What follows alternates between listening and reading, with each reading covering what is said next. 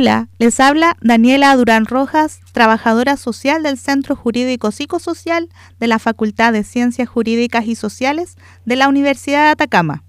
Y hoy les quiero contar sobre el bolsillo familiar electrónico, que es una transferencia directa que se constituye como un aporte mensual de 13.500 pesos por cada causante o carga familiar y esta es una forma de ayuda del Plan de Seguridad Económica del Gobierno.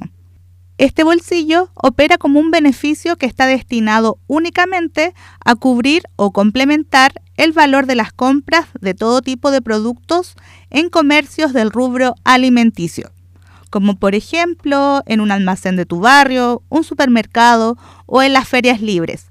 Lo importante es que en estos comercios se pueda pagar con tarjeta de débito.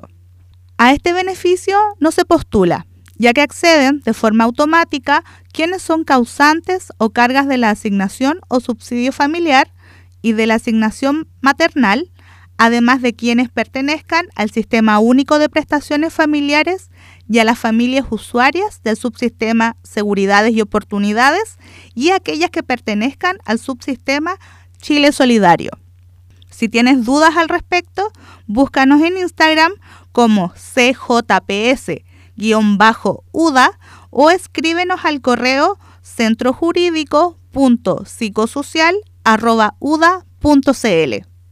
Les hablo Daniela Durán Rojas, trabajadora social del Centro Jurídico Psicosocial de la Facultad de Ciencias Jurídicas y Sociales de la Universidad de Atacama. Hasta la próxima.